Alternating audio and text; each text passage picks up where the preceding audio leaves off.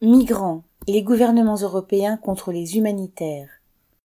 Depuis le 11 juillet, les autorités italiennes retiennent l'Ocean Viking au port de Civitavecchia, près de Rome, où il avait accosté pour déposer 50 migrants qu'il venait de sauver d'une noyade assurée. Le navire de l'association SOS Méditerranée secourt des réfugiés en danger de mort en pleine mer, et le gouvernement italien d'extrême droite de Giorgia Meloni cherche par tous les moyens à l'en empêcher. Le motif cette fois ne manque pas de cynisme. Une inspection diligentée par l'État aurait dévoilé des problèmes concernant les radeaux de survie du bateau.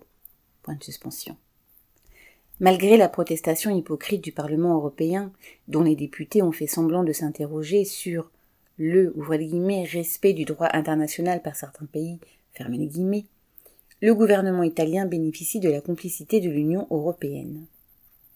Quatre jours plus tôt, le 7 juillet, des gardes-côtes libyens avaient tiré en l'air pour tenter d'empêcher l'Ocean Viking de secourir des migrants. Ce n'est pas la première fois qu'ils le font, à balles réelles, en visant même des migrants, comme l'ont montré diverses vidéos rendues publiques. Ces criminels déguisés en garde-côte sont directement financés par l'Italie depuis un accord en février 2017, mais aussi par l'UE qui depuis 2020 fournit même des bateaux et forme entre guillemets les équipages de garde-côte. Depuis 2017, des milliers de migrants ont été détenus arbitrairement en Libye, torturés et même réduits en esclavage. Depuis cette date, quinze mille personnes sont mortes en Méditerranée d'après les humanitaires, faute d'avoir été secourus. L'UNICEF vient d'ajouter à l'horreur en dévoilant que, depuis le début de l'année, 289 enfants sont morts noyés.